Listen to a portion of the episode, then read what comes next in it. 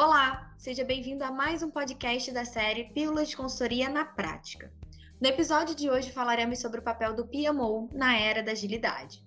Assim como no contexto tradicional, o escritório de projetos deve fornecer apoio e suporte à empresa para a gestão e acompanhamento do seu portfólio de projetos.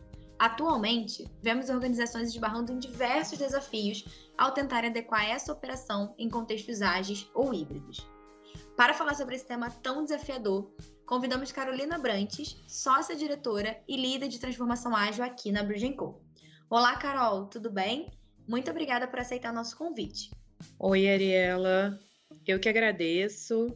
É um prazer que a gente possa estar aqui mais uma vez no nosso Pílulas de Consultoria na Prática. E vamos lá, o que você quer saber de mim dessa vez? Vamos lá mais uma vez então, Carol. Bom, olhando as boas práticas e metodologias usadas no mercado para gerenciamento de projetos, é possível observarmos uma diferenciação muito clara entre os métodos de gerenciamento tradicionais e os métodos ágeis. Falando agora especificamente sobre PMO, essa diferenciação ainda não é abordada de maneira tão clara. Dessa forma, como você enxerga essas duas vertentes do PMO no mundo ágil? Ariela, essa é uma pergunta muito boa, porque a gente fala muito, né, de metodologias de gerenciamento de projetos tradicionais versus ou de maneira complementar, né, as metodologias de gerenciamento ágeis, que são hoje uma base muito forte para a maioria das empresas definirem a sua vertente principal de condução dos projetos.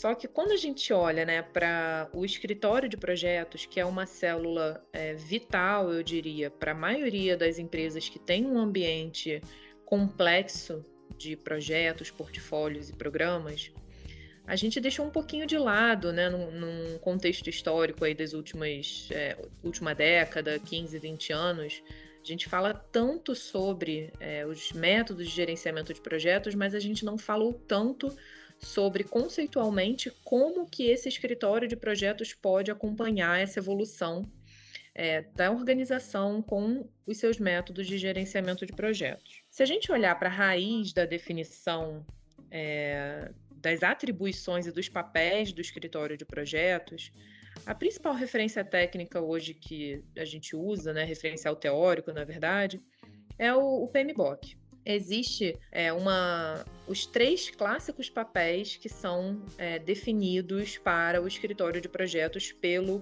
PMI. O papel de suporte ao desenvolvimento, implantação e aprimoramento das práticas metodológicas e dos métodos de gerenciamento de projetos, um papel de controle de auditoria, de monitoramento, de definição, de apresentação, né, de, de levantamento e apresentação de indicadores para que seja possível acompanhar a saúde dos projetos e do portfólio da organização, das áreas, enfim. E um papel diretivo, né, de, é, às vezes, esse PMO, ele se compromete, compromete recursos para o gerenciamento e a condução de projetos. Então, fornece profissionais que tenham um conhecimento profundo dos métodos de gerenciamento daquela organização para gerenciar e conduzir os projetos da organização. Esse é um papel mais tradicional, né? A definição quando os métodos tradicionais tinham mais força no mercado. Mas quando a gente passa para um mundo mais ágil, né, ou uma organização que tem uma cultura mais ágil, essas definições elas não precisam se perder, né? Elas não precisam ser, ser diferentes. Um PMO, mesmo num ambiente mais ágil, ele pode suportar a implantação e aprimoramento das metodologias ágeis. Ele pode e deve continuar controlando. A gente confunde muitas vezes que num ambiente ágil não existem controles, não existe governança.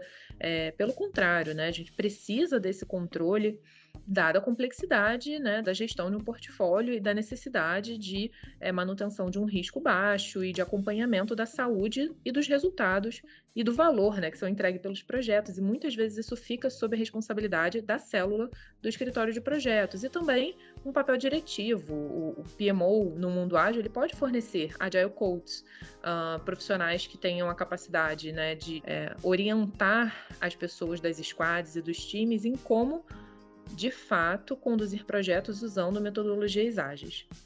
Então, essa evolução, na verdade, eu acho que a gente não precisa buscar né, uma nova é, fonte teórica, mas eu convido aqui os nossos ouvintes a refletir em como adaptar esses papéis é, clássicos do escritório de projetos, mesmo para um mundo ágil, né, no qual a gente só tem aí uma mudança de cultura e métodos, mas as necessidades e esse, todos esses papéis do PMO, eles continuam sendo ainda super relevantes.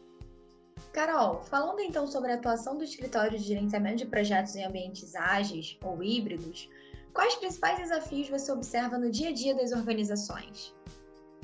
Legal, né? Porque o que eu falei na, na pergunta anterior é relativamente simples quando a gente olha a teoria e quando a gente está aqui só falando sobre essa transformação toda, mas na prática a gente tem percebido até junto aos clientes e as dezenas de empresas que buscam a Bridge para fazer essa transformação e essa adaptação dos escritórios de projetos, muitas dificuldades que são enfrentadas no dia a dia e na prática é, por esses escritórios que muitas vezes demoram mais a se adaptar do que a própria metodologia de gerenciamento de projetos. O que, que a gente observa hoje?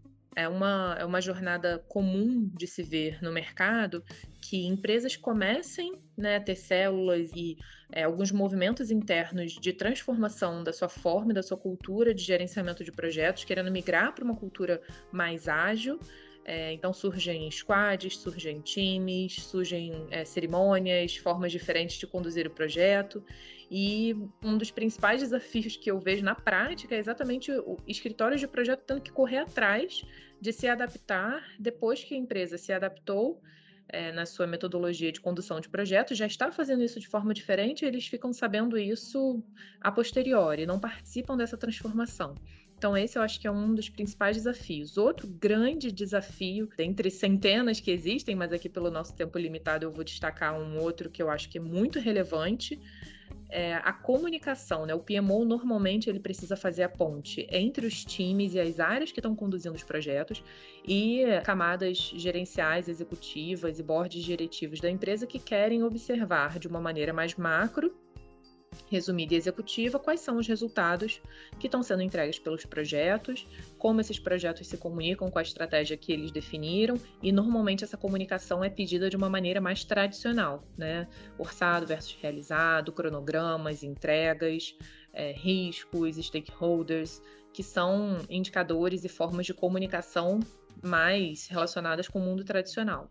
Então, muitos PMOs hoje que têm empresas que tocam projetos ali, levando mais para o lado da metodologia ágil, têm esse desafio de conseguir se comunicar com uma camada gerencial e executiva, transformando né, esse, esse chão de fábrica, esse dia a dia ágil, para informações que precisam ser vistas por um board é, ou uma camada gerencial e executiva e que fale a língua tradicional que eles ainda querem ouvir. Para mim, esse hoje é um dos principais desafios de escritórios de projetos que estão dentro de empresas ágeis ou híbridas. Com certeza são muitos desafios, Carol, e ainda temos muito que explorar sobre esse tema. Considerando o nosso tempo de fala curtinho aqui nesse podcast, você conseguiria compartilhar algumas alternativas ou sugestões para alguns desafios citados? Legal, eu acho que isso fecha bem aqui o nosso raciocínio. A primeira sugestão é para esses escritórios de projetos que não conseguiram acompanhar esse movimento é, de transformação do gerenciamento de projetos, e é, é um tempo que não dá mais para a gente voltar, né? Então, é conseguir correr atrás do tempo perdido daqui para frente. A primeira sugestão seria ouvir o negócio. E essa parece uma sugestão um pouco ampla, né? É, mas ela não é. Vou traduzir isso na prática.